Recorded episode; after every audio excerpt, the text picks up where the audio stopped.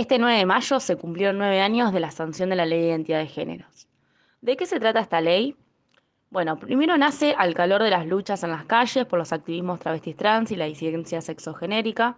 Establece que toda persona tiene derecho al reconocimiento de su identidad de género, al libre desarrollo de su persona conforme a ella y a ser tratado de acuerdo a ella.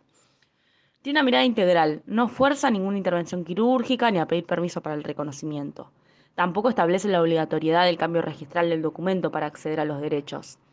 Hoy vamos a charlar sobre qué pasa con la ley de identidad de género en la escuela.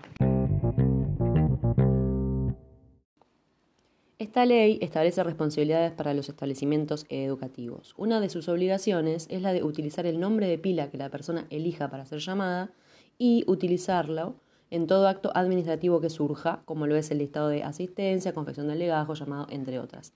Así, aunque no mediara el cambio registral de la persona, se les debe respetar a las niñas y jóvenes su género autopercibido y esto impacta en indicar a qué baño quieren ir, con qué género realizar la clase de educación física, etc. En este sentido, las prácticas educativas deben promover el respeto a la persona, posibilitando un verdadero derecho a la educación que sea inclusivo y no discriminatorio.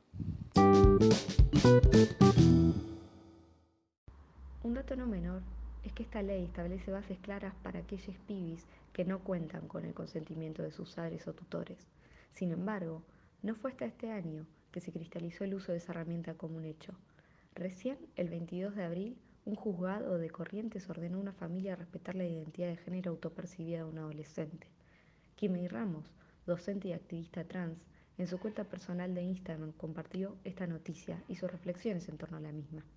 Acá les compartimos un fragmento de lo que para ella significó. Es un excelente precedente para asentar que la escuela, tanto garante de derechos, no puede seguir haciendo la vista para otro lado mientras las familias vulneran eh, el derecho al trato digno de la identidad de género autopercibida este, de sus hijos. La escuela, al no obrar como garante de no solamente eh, no está cumpliendo su rol, sino que está perpetuando esa violencia, está eligiendo ser cómplice de esa familia ¿sí? que vulnera el derecho humano a la identidad de género autopercibida.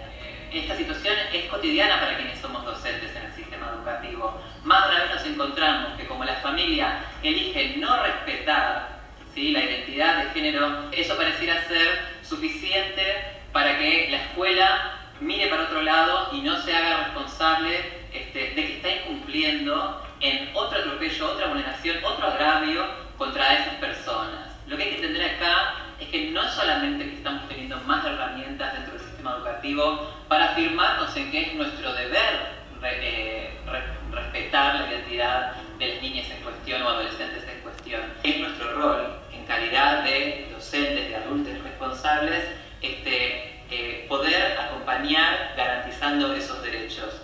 Podemos al menos decir, terminando casi la semana.